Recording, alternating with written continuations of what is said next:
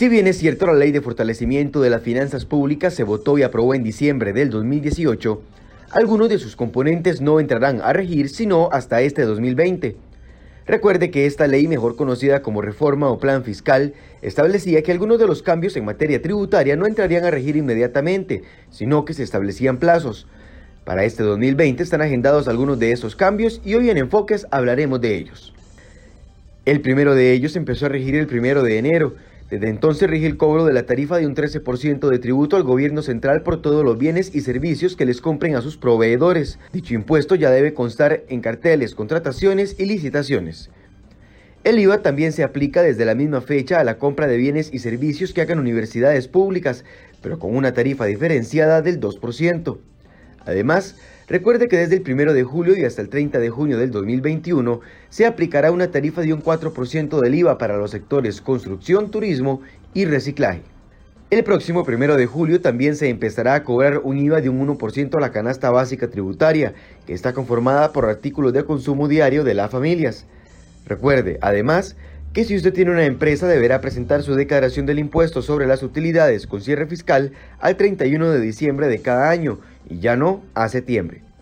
Este año también regirá la fórmula para limitar la deducción de los intereses no bancarios, que son aquellos que pagan los contribuyentes a entidades que no son supervisadas por CONACIF. Además, recientemente los diputados aprobaron un proyecto de ley para que no se apliquen sanciones durante dos meses por errores en las declaraciones del registro de accionistas. Este proyecto quedará en firme tras una segunda votación. El objetivo es que los contribuyentes conozcan el sistema antes de poder ser sancionados. Sobre ese tema, hoy en Enfoques profundizamos. 8 con 10 de la mañana, muy buenos días, gracias por acompañarnos en Enfoque. Si el 2018 fue el año del terremoto, que muchos catalogaron el plan fiscal, bueno, el 2019 y 2020 también son años de réplica, donde se va a ver la implementación y la consolidación de este plan fiscal y los cambios siguen llegando año a año y es por eso que esta, esta mañana queremos dedicarle un espacio a los cambios que se van a terminar de consolidar en el 2020 y todavía muchas dudas que surgen con respecto al tema del IVA en algunos productos y servicios básicos. ¿Qué va a pasar con el transporte de combustibles? ¿Nos va a afectar o no? ¿Se va a poder cumplir o no lo que el gobierno acordó con los transportistas? ¿Qué va a pasar con la electricidad? ¿Qué va a pasar con la canasta básica? Bueno, para eso hemos abierto este espacio de preguntas y respuestas esta mañana con los amigos de Grant Thornton que nos han ayudado en muchas ocasiones a entender cómo va el avance de la implementación de la reforma fiscal. Y nos acompaña esta mañana don Germán Morales, quien es socio de Grant Thornton, y también don Rafael González, socio de impuestos, a quienes doy la bienvenida. Don Germán, gracias por estar acá con nosotros. Buenos días, un gusto estar aquí con ustedes. don Rafael, buenos días. Gracias, buenos días. Por... Gracias por estar acá con nosotros. Bueno, hablemos de, empecemos con el IVA. Bueno, yo decía y dije eh, un poco en broma, pero también en serio, el 2018-2019 fue el año del terremoto de la reforma fiscal y en el 2020 todavía quedan algunas réplicas que nos van a mover el piso a los contribuyentes y también a los ciudadanos. Sí, muy buena la comparación que haces del terremoto. Solo que fue un terremoto sumamente avisado. Teníamos más de 16 años de que nos avisaban que venía la reforma, que venía la reforma y llegó el primero de julio del 19. Eso es un tema importante. La reforma trae desde el punto de vista de impuestos dos cambios que son importantes, es decir, una ley de IVA totalmente nueva, se reforma integralmente nuestra ley de impuesto general de ventas y una reforma muy importante en renta. ¿Qué es lo que uno hubiera esperado? Uno hubiera esperado que Hacienda hubiera estado preparada y la implementación se hubiera dado lo más pronto posible, lo más eficiente posible. Tanto así que los diputados, cuando aprobaron el proyecto el 4 de diciembre del 18, le dieron un rige seis meses después precisamente para que Hacienda se preparara. No lo hizo, le costó mucho. Acordemos que los reglamentos salieron 10 días antes. Correcto. El 8 días antes salieron más o menos 6, 7 documentos un viernes, que fue difícil la preparación para todos los empresarios. Y entonces, ¿qué es lo que está pasando? Que este año 20, que es el año donde hubiéramos esperado que se consolide la recaudación, y evidentemente, eso lo podemos hablar ahora, esta reforma fiscal sí va a aumentar la recaudación. IVA es el motor más importante que va a aumentar la recaudación. Y aquí hago un paréntesis. ¿Por qué es que IVA va a aumentar la recaudación principalmente? Porque en IVA se incorpora sectores nuevos que no tributaban. Sector de servicios, importantísimo. Desde el servicio profesional hasta un servicio muy grande en Costa Rica, el servicio de alquileres. Tanto alquiler comercial como alquiler residencial. En consecuencia va a aumentar la recaudación. Pero este año que esperábamos que se consolide esa recaudación, que se consoliden los procedimientos y que el empresario pueda perfectamente operar en el sistema para que el Estado recaude más, todavía estamos que Hacienda está implementando procedimientos y procesos nuevos donde el contribuyente, el empresario, está haciendo una serie de trámites y una serie de procesos que todavía están como un acomodo de la legislación nueva. Esto está generando entonces una serie de complicaciones para la ejecución día a día del empresario, del emprendedor, porque tiene que estar recaudando los impuestos y además estar ajustando procesos de cosas que tiene que hacer. Voy a citar algunas para que las detallemos ahora más adelante con Rafael. Registro de accionistas, que vence el viernes. Ya casi hablamos de eso. Eh, impuesto a las personas jurídicas, que ya venció. Impuesto a las casas de lujo o impuesto solidario, que también ya venció. Tenemos también la nueva resolución de sociedades inactivas, que, que está entrando ya en regir en enero y el primero de julio entra a regir el 1% de la canasta básica. Estos son los cambios más importantes que están sufriendo ahorita, que va a generar mucha reacción todavía en ese acomodo que tiene que haber para que una recaudación esté limpia y veamos una recaudación más clara en, la economía nacional. Antes, perdón, antes de entrar en el análisis puntual, nada más para cerrar un poquito el comentario que hace Germán.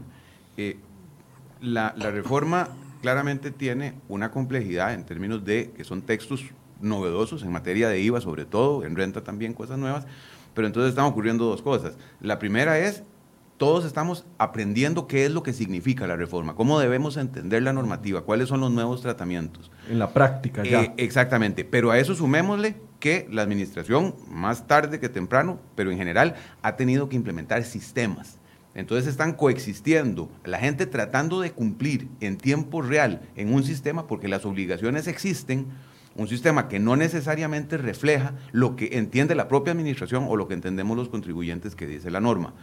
Eh, va a ocurrir una cosa, usted puso ahora cuando estábamos en la introducción que, por ejemplo, primero de enero ya está eh, gobierno grabado con IVA. Eso, recordemos cuando doña Rocío explicaba la racional, eso es tratar de mantener al máximo la neutralidad del IVA en el empresario, porque el empresario ahora recibe el IVA cobrado de sus proveedores y se lo cobra al gobierno. Neutralidad, visibilidad, trazabilidad. Pero así como eso es bueno, estamos viendo cada vez más que esas tarifas diferenciadas van a generar una distorsión. Y quiero nada más terminar la reflexión. Vea qué fácil resultó que el diputado Abarca convenciera a todo el mundo, miren, registro de accionistas no puede generar sanciones todavía y vea que un proyecto de ley se convocó, se discutió y prácticamente se va a aprobar en cuestión de días. Yo creo que vamos a encontrar un montón de pulgas en la reforma que si tuviéramos esa voluntad para identificarlas y corregirlas, es mucho mejor que empezar con la incertidumbre administrativa y con la litigiosidad. Creo que esa es una primera reflexión que deberíamos entender. Empecemos por el tema del, eh, que abarca a la, a la, mayoría de personas o prácticamente a todas, que es el tema del IVA en la canasta básica a partir del primero de julio. Sí, recordemos que la canasta básica es una lista de productos. Es difícil decir cuántos productos son. Si uno lo revisa, porque viene citas por familia, por ejemplo, viene pescado, vienen diferentes tipos de pescado. Viene frutas, diferentes tipos de frutas. Entonces, uno, cuando uno hace la lista, por lista que incluye familias, son más de 220 eh, familias, por así decirlo, de productos que están en la canasta básica. Esta canasta básica sale producto de la estadística del INEC del consumo que hace la gente del 20% de la gente más pobre. Entonces eso es lo que se llama canasta básica alimentaria tributaria, que es lo que tenemos acá. Esto siempre hasta el, primero de, hasta el 30 de junio de este año 20 ha estado exento siempre en Costa Rica. Nunca ha tenido grabado el IVA. Ahora el primero de julio 20 va a partir con un 1%. Aquí tenemos dos cosas importantes. ¿Qué es lo que se pretendía y la discusión, me acuerdo, de diciembre 18? ¿Qué se pretendía grabar con el 1%? Buscar trazabilidad, es decir, buscar que todos los que venden productos de canasta básica se vean obligados a facturar y obligar al proveedor que le facture y hacer la cadena de que exista el documento de compra, el documento de venta y de esa forma dejar posibilidades de que Hacienda fiscalice y que exista la transacción.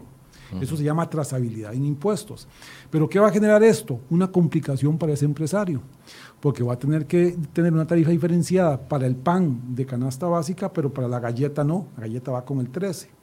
Entonces ese pulpero, ese panadero va a tener ahora una dificultad real de operación. Esto va a suceder los próximos días. Esto genera entonces lo que te dije al inicio, que algo que es que se consolide la reforma fiscal, todavía estamos en etapas de implementación.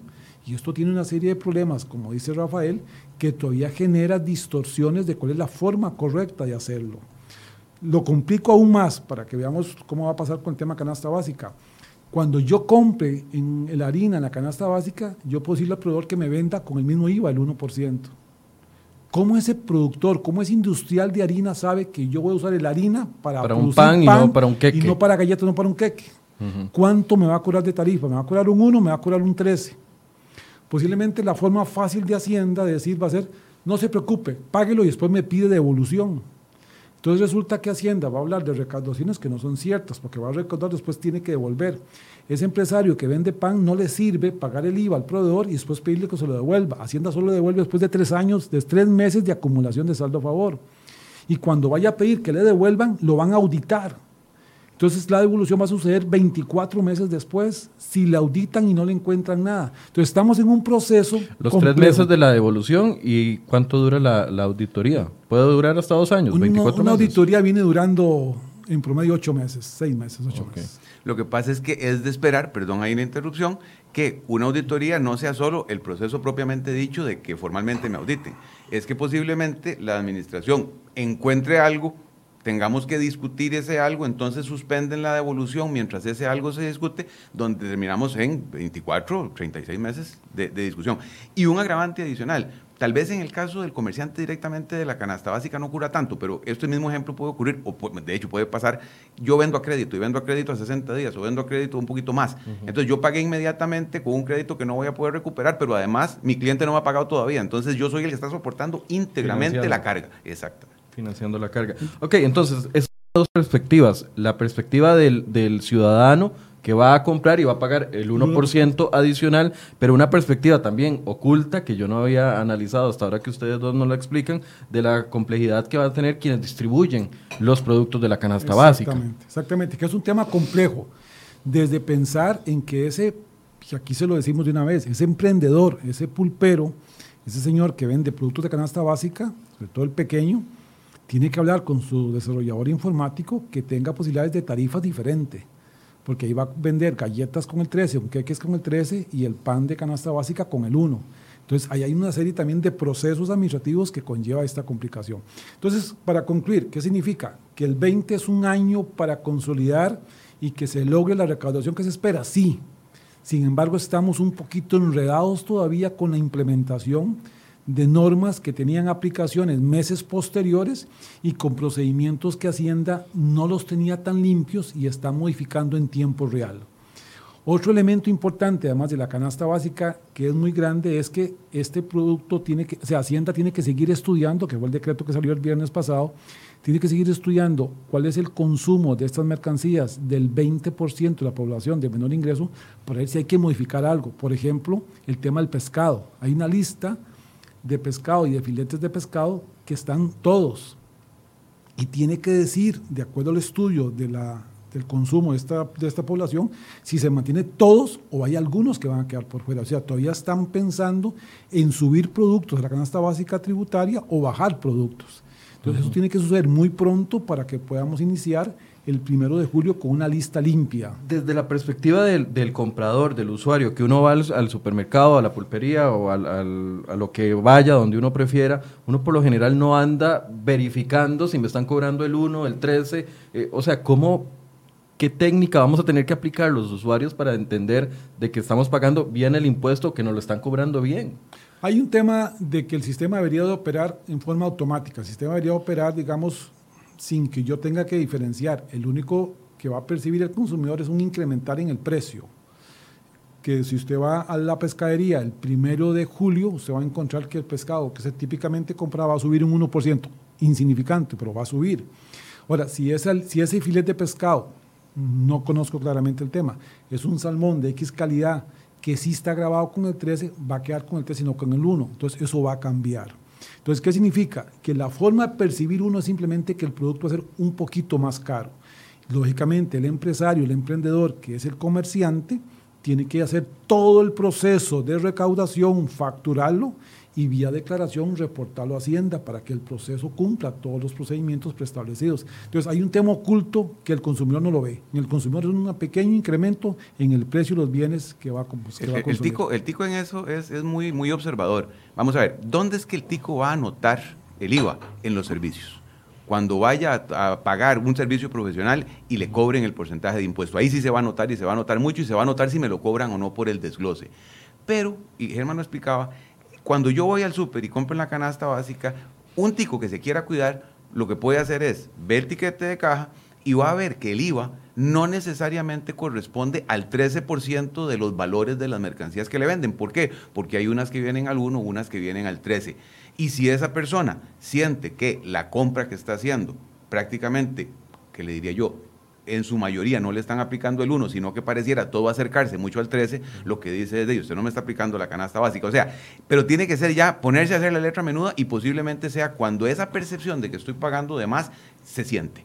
Sí, es que lo pregunto porque precisamente hay un par de comentarios ya de, de, de, algunas de las personas que nos están haciendo el favor de acompañarnos esta mañana, que dicen, no, no, es que yo sentí el, el cambio del 13% en todo desde, desde, el año pasado.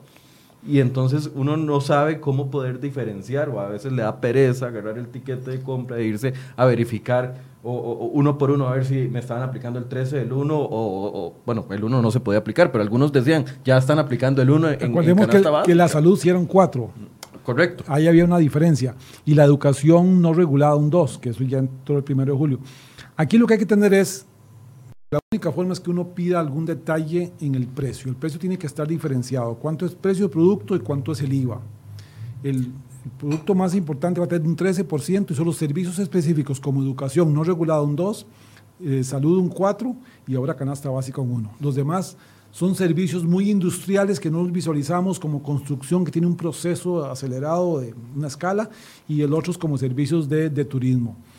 En consecuencia, digamos, aquí lo que hay que decir es que el IVA impacta en el consumo, sí, posiblemente el IVA también, y estos son los economistas lo que dicen, de alguna forma hace que la economía crezca menor porque hay menos consumo, porque así como la gente cree que se vio un aumento de precios, entonces la gente tiende a consumir menos, porque cree que el producto está más caro. Eso es la reacción típica del IVA.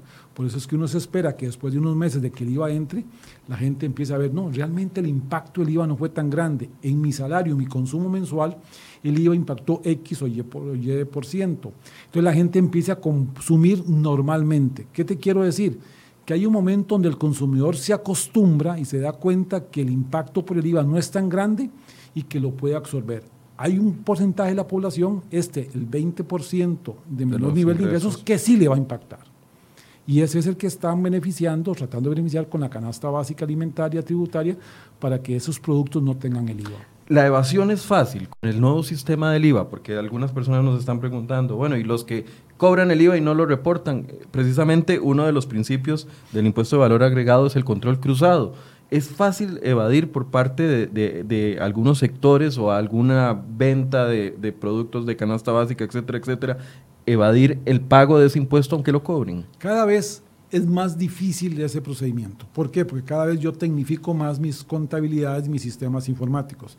Un negocio que tenga un sistema informático, que tenga una contabilidad, no puede hacer nada de eso. Porque entonces todo está registrado, la venta existe, la compra existe y es un proceso de información automática. No hay forma de hacerlo. Posiblemente algunos pequeños informales son los que podrían hacer eso, pero posiblemente compiten, es que cuando te preguntan a vos con factura o sin factura, algún proceso informal tal vez. Yo lo que creo es que a nivel de facturación, a nivel de ingresos, el dejarse el IVA es un proceso que era más de años anteriores, pero que actualmente no sucede por la tecnificación que ha sucedido en los procesos contables. Los que conocemos un poquito de contabilidad sabemos que yo no puedo no registrar un ingreso si tengo costos y gastos. Uh -huh. Entonces eso hay un proceso normal de operación.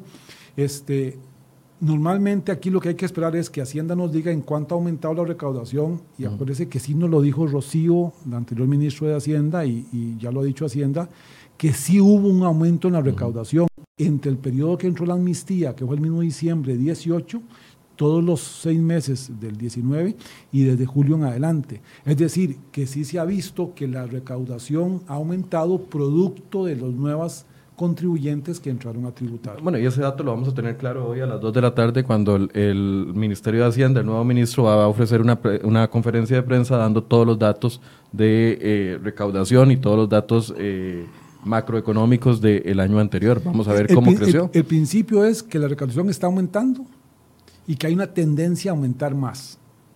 ¿Por qué una tendencia a aumentar más? Por el 1% que no ha entrado, por los servicios de construcción que van en forma escalonada, por los servicios de turismo que van en forma escalonada. Todo eso hace que, que vaya aumentando la recaudación conforme vaya pasando más antigüedad de la norma. Dos puntos ahí fundamentales. Eh, uno, fue traumático, pero me parece a mí que la coyuntura de factura electrónica fue muy buena para Hacienda y diría que para el contribuyente, porque IVA, con toda su complejidad, entró a regir en un ambiente de cambio y de implementación de factura electrónica. hubiese sido otro panorama distinto. Exacto, no, yo no, no, me quiero ni imaginar el desorden que hubiera sido IVA implementado sin las reglas de factura, con todo y que fueran complejas. ¿Qué quiero decir con esto? Complementando lo que decía Germán, la elusión de la carga tributaria, evasión fiscal, cada vez es más, más difícil porque el sistema tiende a sacar a la persona que se informaliza. ¿Por qué? Porque primero yo, contribuyente, que le voy a vender a él, ya no me sirve que esa persona sea informal. Yo necesito los comprobantes de él, yo sé que me van a detectar por culpa de él. El sistema tiende a sacarlos. Entonces, el con factura o sin factura cada vez va reduciendo más la brecha. Lo que sí se notó, lamentablemente, es comerciantes que no estaban preparados y les golpeó, por ejemplo, durísimo el IVA en los alquileres. Entonces, fue gente que no logró trasladar a sus clientes el costo incremental del alquiler, no se pudieron poner de acuerdo y ahí es donde uno ve, cree uno, montones de locales que se, que se cerraron. No es una cuestión de que la, economía se contrajo tanto, es que coyunturalmente hubo gente que no pudo hacerle frente a ese incremento. Pero entonces, siguiendo esa línea, la mejor forma en la que yo puedo garantizar que me estén cobrando el IVA y que esté yendo a donde tiene que ir y que no quede en manos ahí de un tercero en el camino es pidiendo la factura. Indudablemente. O el tiquete electrónico y la factura. El tiquete electrónico la factura. La factura es el elemento fundamental para verificar que la transacción existe y que tenga que ser reportada. Alguien que hace factura tiene que entregar, real. Tiene que entregar el, IVA al, Estado. Ah, para, para, ir avanzando, no quiero dejar fuera dos temas que han estado en las noticias en los, en los últimos días, y es que nos decían que iba a aumentar la gasolina o el costo de la gasolina por el IVA que tienen que pagar en el traslado de los combustibles y también cooperativas que han insistido, cooperativas eléctricas que han insistido que tienen que eh, trasladar el IVA de que les están cobrando a ellos a los ciudadanos. ¿Esos temas están 100% claros o todavía hay dudas? Porque el gobierno daba la promesa la semana anterior junto con los transportistas de que tranquilo se le va a cobrar a todos el mismo precio de la gasolina no importando la parte del país. ¿Pero qué dice la ley?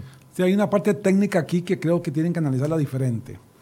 En el caso de la gasolina y todo lo que es los combustibles, no están grabadas con IVA. Eso es que tenerlo muy claro. La gasolina tiene un impuesto único, específico al consumo por litros de combustible y ese es un impuesto que no se ha modificado, sigue exactamente igual. Solo que la gasolina tiene un tema de transporte que se hace desde los centros de acopio, de recope, hacia las estaciones de combustible. Este transporte, como el transporte normal que se hace vía un vehículo de carga, está grabado en Costa Rica a partir del 1 de julio. Y la ley establece, la nueva ley establece que se graba por el transporte que discurra dentro del territorio de la República. Entonces, si yo hago un transporte de una ferretería hasta mi casa, ese transporte tiene IVA. Por lo tanto, el transporte que hace el contenedor de gasolina del centro de acopio de recopio a una estación de combustible está grabado con IVA. La norma sí dijo que le daba seis meses al ARECEP, que es la autoridad reguladora, para que estableciera en cuánto es lo que ese transporte iba a implementar, iba a afectar la tarifa. De tal forma que entonces durante seis meses no se modificó la tarifa del combustible en el tema de transporte, esperando que la ARECEP dijera la forma correcta de hacerlo. O sea, no es lo mismo o no debería de ser lo mismo si yo tengo una bomba de gasolina a los 200 metros o si tengo una bomba de gasolina a los 20 kilómetros. Exactamente. Si usted transporta el combustible del centro acopio o recopio a una estación que está a 200 metros, el IVA suyo es por un monto de transporte muchísimo menor que si la estación de combustible está a 20 kilómetros. Por lo tanto, yo veo difícil que se pueda implementar que la gasolina no tenga un precio diferenciado de acuerdo al lugar donde se venda, porque el transporte está grabado de acuerdo a la distancia que se haga el transporte. En consecuencia, está establecido que entre más largo yo hago el transporte, más IVA va a haber y ese consumidor, consumidor va a pagar más. Evidentemente, si yo soy una empresa, yo ese crédito, ese impuesto lo puedo acreditar en consecuencia, yo puedo pedirle a la estación de combustible que me separe el IVA del transporte y yo lo puedo acreditar, no lo puedo pedir, lo, uso como un crédito. Lo que veo difícil es decir que vamos a cobrar exactamente igual cuando el transporte va a ser diferente en tanto las distancias de los centros de acopio a la estación de combustible sean diferentes. Con, con, un problema legal adicional, porque estamos hablando claramente de que la base imponible del IVA la fija la ley, los kilómetros por la distancia, claramente van a ser los que definan a qué monto le aplico la tarifa, pero con un problema. El precio del combustible es un precio que fija el regulador. Entonces el regulador tendrá que ingeniárselas para ver cómo establece eso, porque el precio del combustible, por disposición de ley a su vez, debería ser el mismo en todas partes. La ARECEP es la que se la va a ver difícil para ver cómo la fórmula la, la adecua para que eso logre ocurrir. Sí, pero es que ahí yo lo veo un problema grave, porque entonces, ¿cómo el gobierno puede prometer que el precio de la gasolina va a ser igual para todos si la misma ley lo obliga a que no puede cobrar, eh, o pues sea, que no puede, no puede cobrar... ¿Qué va a pasar? Si yo compro en una gasolinera cerca de un centro de distribución de Recope, me va a salir más barato que si compro en una gasolinera más lejana. Yo diría dos cosas. Puedo entender que lo que se dijo fue, la gasolina va a costar lo mismo en cualquier lugar del país. Más Esa fue la promesa. Más el transporte, que será diferente en cada lugar del país. Ah, es que eso no fue lo que si dijeron. Quisieron decir, eso no fue lo que dijo el presidente. Si quisieron decir que la gasolina, incluyendo el transporte, vale lo mismo en cualquier lugar del país, creo que les va a ser difícil con la legislación vigente dejarlo así. Porque la distancia, hay una diferencia en la base para el cálculo del 13% en el transporte que es uno de los componentes del precio del combustible. Exactamente, es un elemento que está ahí. Entonces yo lo veo difícil. Creo, esperemos porque creo que el director de tributación se quedó con la tarea. Esperemos que nos dice cómo lo va a resolver. Pero hay un tema de legislación vigente diferente que se debería respetar en ese caso. Que de todos modos, aunque fuera una de las intenciones del gobierno, no la puede tomar por vía decreto. Tendría que haber una modificación a la ley. No se puede, está en la ley. Eso está si está en la ley, tiene que haber otra ley que lo, que lo quite. Que, lo modifique, que quite el IVA en el transporte del combustible. Tiene que ser una, una exoneración al artículo 5 que habla de las tarifas y de los servicios exentos. Por eso, esa es la única vía que usted ve, digamos, para que se pueda cumplir esa promesa de, de, que los combustibles con transporte incluido del combustible cueste lo mismo en todo el país. Yo creo que sí. Yo creo que sí. A la pues chica. es un tema complejo. Es un tema complejo porque la norma está vigente y la estación de combustible no le puede decir cobre de transporte una tarifa fija si usted usó 20 kilómetros y otro usó 200 metros. La tarifa es por kilómetro. Okay. ¿Y, cuál es la, ¿Y cuál es la situación en la electricidad? ¿Ya eso está clara, 100%? La electricidad está clara. Lo que pasa con la electricidad son los componentes adicionales. Vamos a ver, la electricidad está cara a un consumo determinado. Ese consumo determinado de kilowatts está no sujeto y después de ahí en adelante está grabado con el 13%. Lo que pasa es que las, las cooperativas y otras entidades más prestan otros servicios que sí están grabados. Entonces, ¿qué tienen que hacer esas estaciones, esos, esos eh, cooperativas y esas instituciones? Cobrar el IVA. Y al cobrar el IVA tienen que trasladarlo en la tarifa. Ahora, esas tarifas están reguladas por la RECEP. Entonces, tiene que venir la RECEP y hacer algo parecido al transporte. Y, señores, se les autoriza que aumente la tarifa por el 13%. En consecuencia, cuando hay servicios regulados, la ley prevé que es la ARECEP la que tiene que establecer en cuánto impacta la nueva tarifa de IVA a ese servicio. Eso es lo que tiene que pasar. Y venir y ajustarlo, porque yo no puedo aumentar la tarifa de la electricidad o de un servicio regulado por la ARECEP si no tengo el decreto de la ARECEP que me lo permite.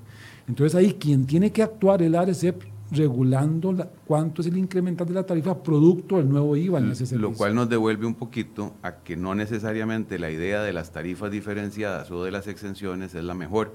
Porque ¿qué es lo que está ocurriendo? Como hay un componente eh, de la electricidad que está exento para el consumidor, para bajo consumo, resulta ser que la cooperativa sí va a tener que pagar a sus proveedores IVA y no lo puede acreditar. Necesariamente lo tiene que llevar a costo, pero como la tarifa es regulada, tiene que ir a pedir permiso. Entonces, ¿qué es lo que va a pasar? Que al final del camino la persona termina pagando un poco más ya sea porque le trasladan el IVA transparentemente como corresponde o porque lo tienen que llevar a costo por la exención. Es, digamos que ahí es donde está el problema de las tarifas diferenciadas que desde un inicio se advirtió.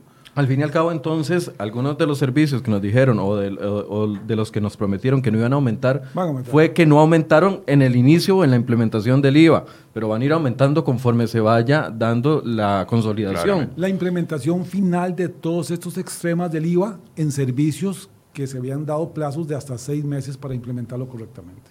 Va a aumentar. Va a aumentar, ok. Vamos a darle seguimiento a ese tema porque ya don, don Germán nos da un enfoque distinto con respecto a esto de la tarifa de los combustibles y el transporte. Vamos a, preguntarlo para ver cómo va a quedar eventualmente. Otras obligaciones que vienen respecto a, renta. Ya usted nos hablaba, bueno, hablamos de la canasta básica, eh, pero ah. hablábamos de que enero es un mes complicado para quienes tienen sociedades, para los que tienen que pagar impuestos especiales, etcétera, etcétera. Hablemos de un tema que salió ayer que es súper novedoso y creo que es importante porque la gente impacta a dueños más o menos de 400 mil sociedades que hay en Costa Rica, que es el registro de accionistas y beneficiarios finales. Y ayer fue aprobado en la Asamblea Legislativa, en primer debate, el proyecto de Pablo Heriberto Abarca sobre la ampliación en el plazo para sancionar. Vamos a ver, es un tema complicado. Vamos a ver cómo lo explicamos para que nuestros oyentes nos, nos, entiendan correctamente lo que esto significa. La ley está vigente. La ley de lucha contra el fraude fiscal y sus dos reglamentos, el reglamento de Hacienda y el reglamento conjunto de Hacienda y el ICD. Hay norma clara de cómo opera el registro de accionistas y ahorita Rafael le va a explicar tal vez el tema de la plataforma que se va con un registro ahí. A veces en Costa Rica hay plataformas electrónicas que interpretan la forma diferente y cobran algo cuando la ley dice otra cosa. No es la plataforma, es el que redacta o el que diseña la plataforma. Pero, o plataformas que exigen más, más datos que lo, que, la, ley, está, pidiendo. Ahorita lo vamos a explicar, pero ahorita es un tema, un paréntesis ahí. En el caso del proyecto de Pablo Heriberto Abarca, lo que dice es que yo debo de cumplir al 31 de enero con la obligación de subir a esta plataforma la información del registro de accionistas y beneficiarios finales de todas las sociedades costarricenses y claramente dice el procedimiento para hacerlo. La ley prevé que el día siguiente el Banco Central le manda la lista de incumplidores a la Dirección de Tributación, quien en tres días notificará a todos para que cumplan lo que está pendiente de cumplir y si no, sanciona con el artículo 84 bis del Código Tributario, que es una sanción de dos salarios bases o hasta el 2% de los ingresos brutos. 600 mil aproximadamente. 600 mil, 600, 680, más el, o el 2% de los ingresos brutos. Y hay una segunda sanción, que es la limitación registral de que yo pueda hacer movimientos registrales con esas sociedades. Entonces, vea lo que propone el diputado. Dice que se extiende la morosidad dándole que no se sancione por un plazo de dos meses. Y el mes 3 se sancione con un 50% de la sanción pero no nos dice nada del plazo de presentación. Entonces, ¿qué tenemos que decirle a los que nos escuchan? Que tenemos plazo hasta el viernes para subir la información de beneficiarios finales en el registro de accionistas. Que el que lo haga incorrectamente o el que no lo suba, posiblemente el lunes, febrero, Hacienda va a sacar la lista de incumplidores y vamos a estar en esa lista si lo hicimos mal o no lo hicimos pero no nos van a poder sancionar si la ley es aprobada en segundo debate. Entonces, sí vamos a estar en la lista de incumplidores, pero no nos pueden sancionar. Tenemos dos meses que nos da el proyecto de ley para subsanar cualquier cosa que tengamos o subir la información porque no la hicimos del todo y después de esos dos meses sí nos aplican el 50% de la sanción. Es decir, no nos podemos quedar cruzados de brazos si tenemos una sociedad y todavía no la, podemos, no la hemos podido inscribir ante el Banco Central. Exactamente, pero lo que no, lo que estamos logrando con el proyecto que tiene que ser aprobado hoy en segundo debate. Sí, eh, de hecho Pablo, Pablo Heriberto estuvo aquí ayer y me conversaba de que iba a solicitar de que fuese hoy o a más tardar mañana. Porque Hay una prueba muy alta que sea hoy, según lo que él dijo ayer, que él quiere que va a ser hoy. Pero lo que Pablo Heriberto logra es ampliar el plazo de sanción para que no nos sancionen. Y aquí hay algo que Rafael lo puede explicar mejor por su condición de abogado. Tengo dos sanciones. La sanción económica, que ya vimos que claramente la ley dice, se corre dos meses. ¿Pero qué pasa con la sanción administrativa? La sanción registral está en ese artículo. Pero la sanción administrativa entonces también se va a correr. Es de esperar que se corra, es de esperar que entonces Aquí viene un problema. El abogado que haga una transacción con esa sociedad va a tener que informar, señores, esta sociedad incumplió. Y el registrador va a decir, mira, sí incumplió, pero no puedo sancionarla. Voy a hacer la anotación respectiva por esos dos meses. Eso es lo que es esperar que la ejecución de la ley se haga. Quiere decir entonces que los abogados que hagan transacciones con sociedades que salgan en la lista de incumplidores tienen que hacer su labor. La lista de incumplidores va a salir, pero lo que no se vale la sanción en definitiva por esta ventana de dos meses. Ahora, muchas personas no han hecho el registro de accionistas porque simple y sencillamente no tenían una llave, ¿cómo se llama? Perdón, una firma digital, porque los bancos no tenían disponibles tal, cantidad. De hecho, yo llamé a un banco para tratar de sacar una firma digital y me dijeron, no, es que las que tenemos son solo para ciertos clientes, incluso en, un banco privado. Entonces, mucha gente no lo ha hecho porque no lo ha logrado hacer no porque no ha querido. Igual van a quedar en la lista de incumplidores. Eh, sí, claro. Vamos a ver. Eh, es que son varias cosas, se juntan varias cosas. Primero, aceptémoslo, el tico deja todo para último. O sea, fuimos a pedir cita para firma digital pensando que era algo muy rápido cuando no lo era. Segundo, definitivamente el mercado no estaba este, preparado. preparado para esto porque si uno no tiene la firma digital, a través de los notarios sí se puede hacer la gestión, pero nos vinimos posiblemente dando cuenta tarde. Pero además el sistema se hizo tan robusto y en algunas ocasiones, creemos nosotros, extralimitándose, que pide información que posiblemente sea de difícil o imposible obtención. Además, me pone en la condición de que si alguien que está como accionista no cumple, me hace incumpliente a mí. Entonces, la recomendación es, asesorémonos y tratemos de cumplir ya. ¿Por qué? Porque la, la primero que nada, el proyecto aún no es ley. El propio Pablo Heriberto me parece que un artículo de prensa hoy dice que por aquello, porque acuérdense que el segundo debate, más que vaya a casa presidencial, más que se publique. o sea, por más voluntad podría ocurrir que no salga. Hagamos y corramos. Pero yo sí creo que este, debería Banco Central. Acuérdense que hay una cosa que se, poco se acuerda. A mí no me pueden imponer la sanción de manera automática, me tienen que dar un plazo de tres días para que yo subsane mi incumplimiento. Yo creo que Banco Central debería estar en capacidad, tributación y CD, todos los órganos que administran esto, este, de entender que existen una serie de factores que deberían permitir excluir la culpabilidad. O sea, acuérdese que las sanciones se imponen porque yo actúo con dolo o porque actúo violando el deber de cuidado. Si hay una duda razonable de que yo estoy siendo incumpliente porque alguien más no suministró la información, porque tengo un accionista que representa el 2% y el sistema me lo exige a pesar de que la ley claramente dice que es el 15%. O sea, está bien, entremos en una discusión, pero no me sancione. Pero en el fondo, tratemos de cumplir y no digamos que, que, la, que esta prórroga para, cumplir, para que no me sancionen, no de cumplimiento, este, me, da, me da, como decimos los ticos, agua, porque entonces seguimos con el problema inicial. En buen cristiano no hay que atenerse. Exactamente, y nada más para terminar, porque es que la, la plataforma está incorrecta según nosotros. La ley prevé que yo solo reporto la participación sustantiva de mis socios de las sociedades y define participación sustantiva mayor a un 15% del capital social. La plataforma está diseñada que no me deja terminar si no meto el 100% del capital social. Es incorrecto. Es incorrecto. Yo debería ese 15% poner, eh, tengo socios de menores del 15. Otros. Y no los debo denominar de acuerdo a la ley. O sea, yo puedo estar obligado a poner que tengo varios socios menores al 15%, pero no los tengo que nominar debería haber posibilidades de que se dejen cero, asumiendo yo, representante legal, que haga una declaración, la responsabilidad de subir eso, pero que no la plataforma me exija que yo tengo que cumplirlos todos, porque entonces están brincando la ley que dice que solo reporte la participación sustantiva. Precisamente, a ese punto específico era el que me refería cuando decía yo que exige más requisitos de lo que la ley y, y, uno no puede cerrar el formulario si no, si no cumple con esos requisitos. al final se le están, se está excediendo. Ni siquiera me deja ponerla como incompleta. O sea, debería decir, asuma usted el riesgo, representante legal. Si yo digo que tengo un socio menor de 15, yo asumo el riesgo. Yo reporto, el 90% de mis socios tienen más de 15, pero el, único que tengo de 10 no lo reporto. Deberían dejarme subirlo, pero no deja la plataforma. Ahí es donde el que diseñó la plataforma tuvo instrucciones de alguien que interpretó la norma, que quería decir, si no reporta el 100, no lo deje hacerlo. Y creo que eso es algo que Hacienda debería aprovechar en esos dos meses e ir a modificarlo. Porque si no, está obligando a algo que no se entiende algo que se están extralimitando en la norma. Que no tiene sustento jurídico. Correcto. ¿Y qué pasa con las sociedades inactivas? Que ya nos están preguntando eso. Dice, ¿qué pasa si una empresa dice RG Remeno? ¿Qué pasa si la empresa no está activa desde el año 2013, pero aparece como activa en el registro nacional? Estamos hablando de otro tema completamente distinto. hablemos, hablemos un poquito de eso, porque para que la gente lo, entienda. Eh, el 20 de diciembre salió publicada una nueva resolución. Entendamos el primero el trasfondo.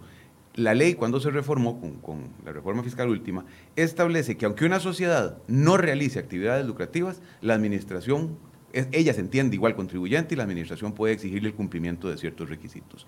¿Cuáles son los requisitos que se le imponen? Si usted es una sociedad inactiva, o sea, si usted no tiene ingresos con motivo de la organización de los factores de producción, actividad lucrativa, léase como, como se quiera ver eh, esa organización de factores productivos, usted está con la obligación de venir e inscribirse como inactivo. ¿Y qué es como inactivo? Hay un código especial que coincide con el tratamiento que se les da hoy en día a las sociedades que pagan los 67 mil colones, recuerda, del impuesto a las sociedades. Acuérdense que una sociedad inactiva paga 68 mil colones, la activa paga 120 y tantos mil de colones. ¿ok? Entonces, ya se el plazo para pagar eso. Exactamente. Siguiendo ese mismo criterio, me obligan y me dicen, si usted es inactivo, métase a la ATV, a la Administración Tributaria Virtual, verifique que todos sus datos son los correctos en el formulario de 140 y asegúrese de que su código es el 9, no recuerdo en este momento de memoria, y se queda ahí. Y usted está en la obligación, con el cierre del periodo fiscal ordinario de renta, o sea, el 31 de diciembre del 2020, de hacer un corte y reportarme el patrimonio, o sea, sus activos, sus pasivos, su patrimonio, en el formulario de 135, que aún no ha circulado en, en borrador, lo cual tendrá que hacerse el 31 de marzo. Entonces, hay que entender claramente del año 2021. Entonces, entendamos claramente, uno, la obligación de inscribirme como la restricción vehicular empezó en enero, placas 1 y 2, así hasta junio, inscribirme, verificar en ATV que tengo ese código de sociedad inactiva porque pagué en enero los 67 mil pesos, son, digamos que son consistentes, y verificar si yo tengo el soporte documental, porque lo importante es eso, de que esa sociedad que es inactiva tiene bienes y poder justificar documentalmente con la escritura de compra de la casa, lo que quiera que sea, la del carro, lo que sea, cómo puedo yo justificar esa manifestación de riqueza en mis manos, ¿verdad? Lo cual tendré que declarar en marzo, en un formulario de 135, con corte al 31 de diciembre. Exactamente. Aquí es importante, es importante que está diciendo Rafael para la pregunta que nos hicieron. Las sociedades inactivas nunca han estado obligadas a nada en Costa Rica ni a declarar ni a pagar impuestos porque eran inactivas. Es con la ley que entra en julio que nace la obligación vía diciendo Hacienda cuando haga la resolución se va a pedir información. Entonces, no es que la sociedad inactiva yo tenga que haberla tenido inscrita, no funciona nada. El señor que nos pregunta, no se preocupe, más o menos 200 mil sociedades han estado inactivas siempre, no tienen nada y no deben impuesto. Lo único que dice Hacienda es, yo quiero que se inscriban en los próximos cuatro meses y quiero que me declaren, esto es importante, quiero que me declaren hasta enero 21 la primera vez. Entonces nadie, todos los que tengamos sociedades inactivas, no hemos incumplido nada, absolutamente nada. De ahora en adelante tenemos que inscribirla, hacer una pequeña contabilidad y declarar hasta el año 21. Y aquí es importante, las sociedades que nacieron entre el 1 de julio 19 y el 31 de diciembre nacen con la nueva ley. Pero yo no tengo que entender que las inactivas tienen que declarar. ¿Por qué? Porque no es hasta que salga la resolución que les nace la obligación formal de inscribirse. Por lo tanto, las sociedades inactivas solo van a declarar hasta enero 21. No hay ninguna duda. Hay muchas preguntas, voy a tratar de irlas eh, respondiendo. Por ejemplo, Yami dice, buenos días, a propósito del registro de accionistas, por favor, me podría aclarar el siguiente caso. ¿Se debe incluir como beneficiarios finales a los miembros de la junta directiva que tengan un poder general y representación judicial y extrajudicial, aunque estos no posean acciones en la empresa? Es que el tema del registro de accionistas es que exige quién es el dueño del capital social, la forma en que redactaron la plataforma, y también dice beneficiarios finales. Entonces resulta que cuando la ley redacta eso, el que diseña la plataforma entiende que son diferentes. Entiende que van a haber gente, personas que son dueños de las acciones y que van a haber siempre beneficiarios finales. No es cierto. En un 99% el socio es a la vez beneficiario final, porque es el que ejerce el poder de control, quitar, poner directores y el dueño de las acciones. Tiene mayoría. En algunos pequeños casos podrá haber que el socio no tenga el poder y podría ser que haya un beneficiario que es el que realmente actúa. Eso es lo que quería la ley. La plataforma se diseñó. Partió de la excepción y no de la norma. Que siempre hay. Entonces exigen los socios y exigen beneficiarios finales. Como los beneficiarios finales son los que toman decisiones, los que tienen control, lo que hemos entendido es poner ahí los miembros de junta directiva, entendiendo que son las personas físicas que toman decisiones. Entonces, sí, dado que como está diseñada la plataforma, ponga el 100% de los socios y ponga como beneficiarios mínimo los miembros de junta directiva, si esos son los que hay. Si hay otro beneficiario que yo tengo diferente, anotémoslo, pero si no, los socios, los miembros de junta directiva. Sobre este mismo tema, si una persona es apoderada generalísima sin límite de suma de una señora que es la única representante legal de la empresa, ese apoderado podría otorgar un poder a un tercero por medio de un notario en representación de la señora para poder cumplir con esa obligación. Sí, claro.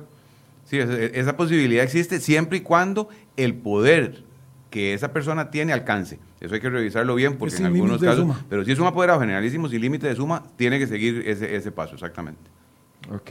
Nada más asegúrense que a quien le dan el poder tenga firma digital, que es el requisito indispensable para subir la información. Exactamente. Ok, Silvia Salazar dices, en el caso de una sociedad inactiva que ya realizó el proceso de desinscripción, ¿qué procede? Igual tiene que presentar la D140. Es correcto todas las sociedades que hoy estén inactivas, no inscritas en Hacienda, tenemos que tener el formalismo de inscribirnos en los plazos que Hacienda dice.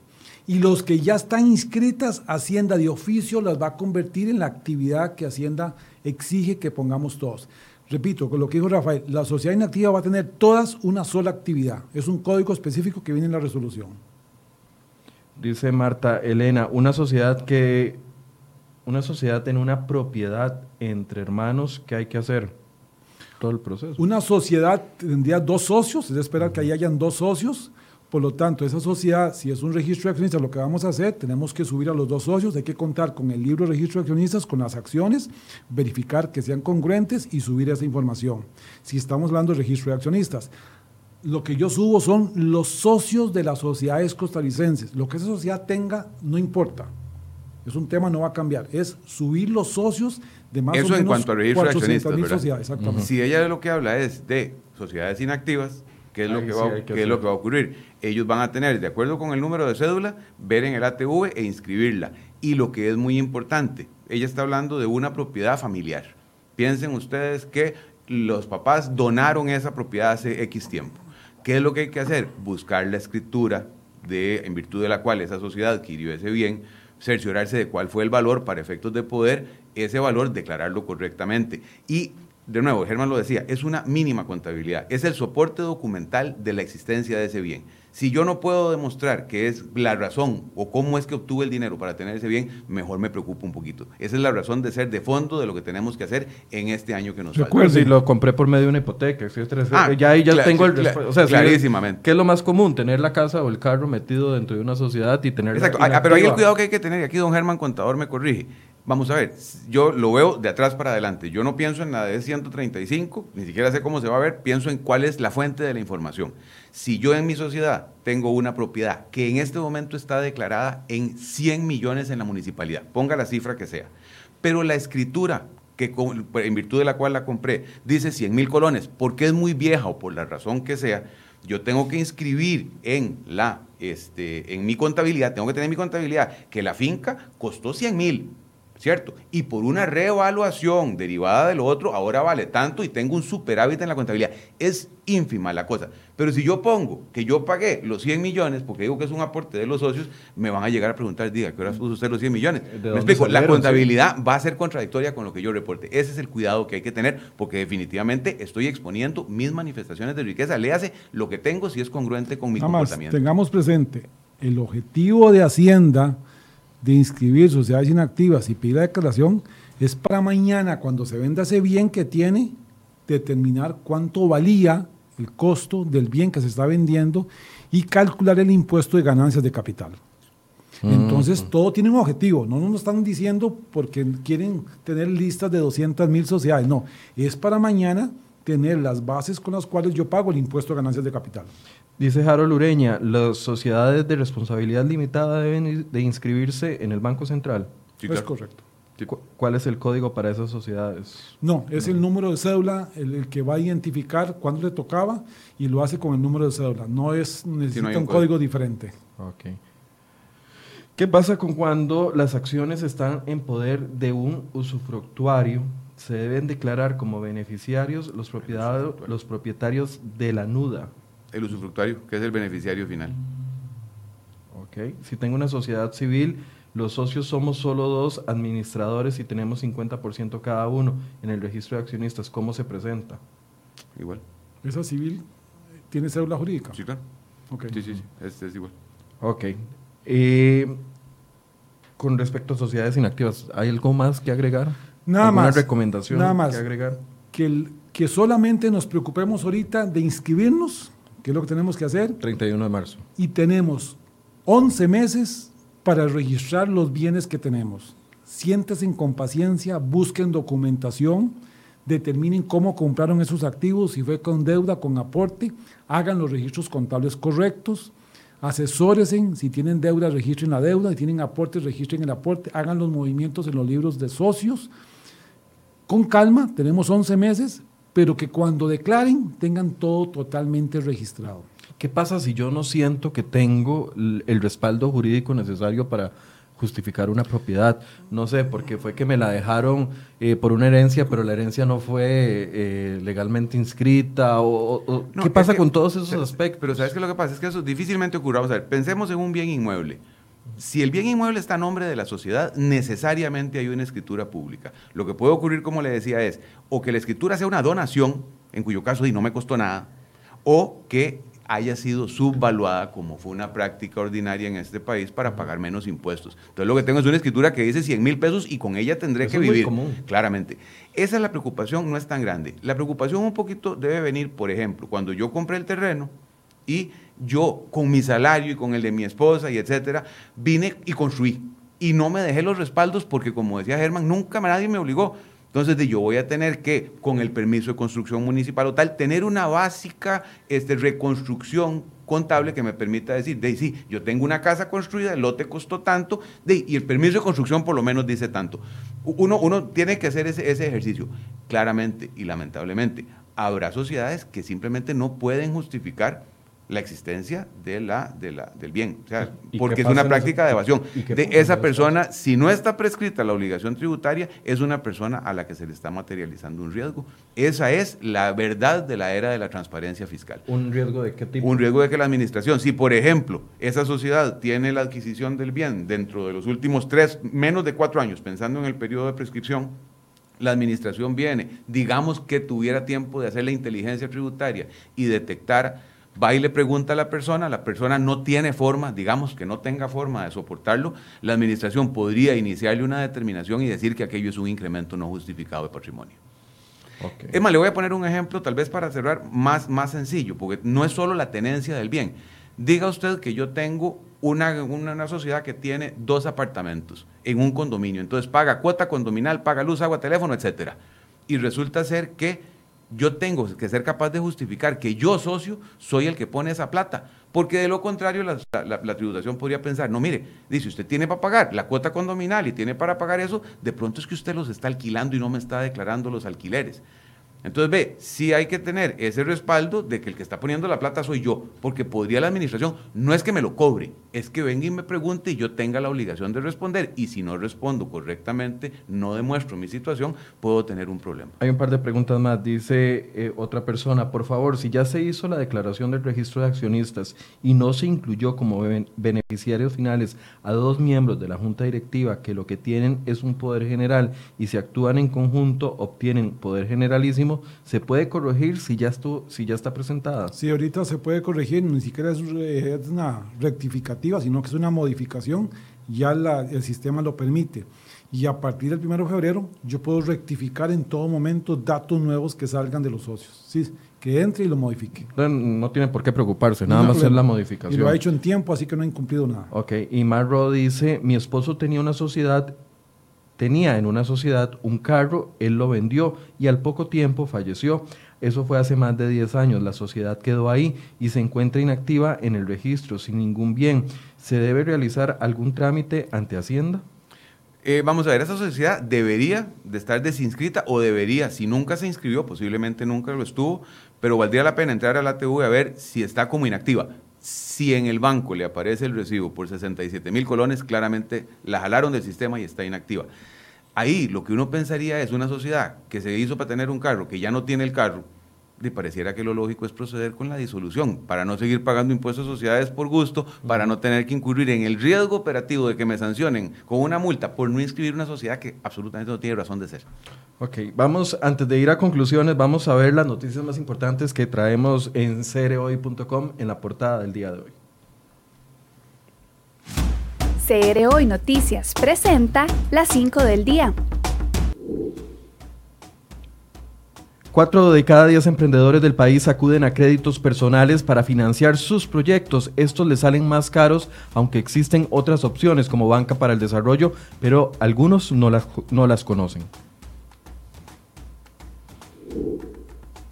Además, la madre y el padrastro de un bebé de apenas un año están en juicio desde el lunes anterior pues el menor murió tras una paliza, aunque ellos dicen que el niño, la niña se les había caído.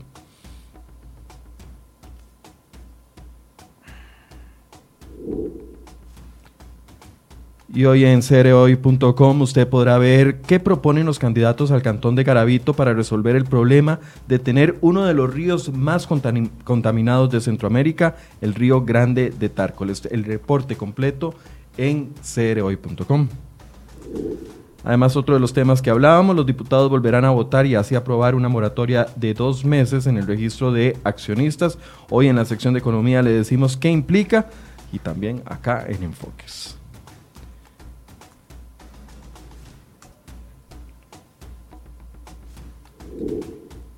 Y el Tribunal Segundo de Apelación Civil dejó en firme los embargos contra la diputada cristiana del Partido Restauración Nacional, Floria Segreda, por 38 millones de colones. Además, la investiga la Fiscalía General por el presunto delito de tráfico de influencias. Un reporte completo en la portada de cereoy.com. Los invitamos a que ingresen y puedan leer las notas que les hemos comentado junto con las actualizaciones de las noticias más importantes del día de hoy. Para ir cerrando, don Germán y don Rafael, ¿qué podemos recomendarle a la gente en todos estos aspectos que hemos hablado el día de hoy? Sí, en primer lugar, que los impuestos se han vuelto un poquito complejos, que no dejen estas cosas para última hora, que traten de cumplir en tiempos todas estas nuevas obligaciones, este, que se capaciten, que busquen información este, para que eviten normas, eviten sanciones y eviten pagar más impuestos de lo que tiene que hacer. En muchos de los casos lo que se está haciendo son procedimientos nuevos que no llevan a pagar impuestos en tanto lo haga en tiempo. Si no lo hago en tiempo, posiblemente me van a correr multas y algunos impuestos. Sí, no, definitivamente. Hay que pensar que las cosas cambiaron, que aquello de esconderse es cada vez más difícil, aparte de que lo saca de la actividad económica definitivamente, hay que asesorarse, hay que entender que nos están poniendo que no cumplir es más caro que cumplir, porque en muchos casos no son obligaciones nuevas. Hay un, les voy a quitar dos minutos más para unas preguntas que llegaron ahora de última hora. Kate Leiva dice, ¿qué pasa con una sociedad inactiva que no tiene bienes, solo acciones? Igual hay que inscribirla. Exactamente igual, la acción es un bien y tiene la misma obligación de tener el valor de esa acción e inscribirla con los procedimientos que hemos hablado acá. ¿Y se puede disolver una sociedad tendría, Tendría primero que quitar las acciones, o sea, que ella haga una devolución de aporte, se haga dueña ella las acciones para que saque el bien, porque si ella la disuelve con el bien, pierde la custodia. Eh, eh, eso es importante, nada más, y es, un tip que lo hablen con el abogado. Eh, una sociedad, disolverse es morirse, ¿verdad? Y liquidarse es como la herencia. Si una sociedad toma los bienes, los devuelve estando en vida y se disuelve, nada pasa, es más fácil. Si la sociedad se disuelve teniendo bienes, hay que liquidarla, que es un procedimiento un poquito más largo. Habría que ver en qué situación se está, pero sí es perfectamente posible. Y Enrique Jiménez dice, si la empresa dice en el registro disuelta por la ley 9024, ¿se debe hacer el registro de beneficiarios? No, tiene, tiene un muertico, es un muerto. Eso para todos los efectos es un difunto. ¿Cuál es esa ley? La que cerró una serie de sociedades. Fue la que estuvo en el camino, que fue Lázaro. Fue la ley que, que después de que se declaró inconstitucional la ley de las sociedades anónimas, en la que el Ministerio de Justicia, esa cuestión, de, perdón, de seguridad, eh, vino una ley intermedia Ajá. que permitió revivir algunas este, cancelando el impuesto para venir con la ley nueva. Esa fue la que quedó en el entrereino, son las sociedades que quedaron disueltas. Jocelyn Hidalgo, ya yo hice la declaración, pero no metí un carro que compramos a nombre de la sociedad. ¿Dónde se incluye ese bien? No, la declaración. No, pero ella, vamos a ver, en este momento, en ninguno de los dos casos, registro de beneficiarios finales claramente no tiene No. para nada bienes. Y en el caso de sociedades inactivas, esta es apenas inscribir a la sociedad. Cualquier bien tendrá que reportarse hasta la declaración que se presente en marzo del año entrante. Ok. Y por último, Ernesto Carvajal, buenos días. Una pregunta, si la sociedad, el mismo registro y la hacienda la dan de baja por no haber pagado el impuesto a las sociedades, allí que se hace. No, es la misma pregunta que hicieron ahora. Las sociedades que quedaron disueltas por el no pago por tres años están técnicamente muertas y ahí quedarán. Ahí el problema sería que por esas cosas de la vida, esa sociedad todavía tuviera un bien. En cuyo caso sí es, sí es todo un problema, hay que nombrar un liquidador, etcétera, porque que- o puede haber ocurrido que quedaran cuentas de banco o puede quedar algún bien, pero digamos que no es frecuente.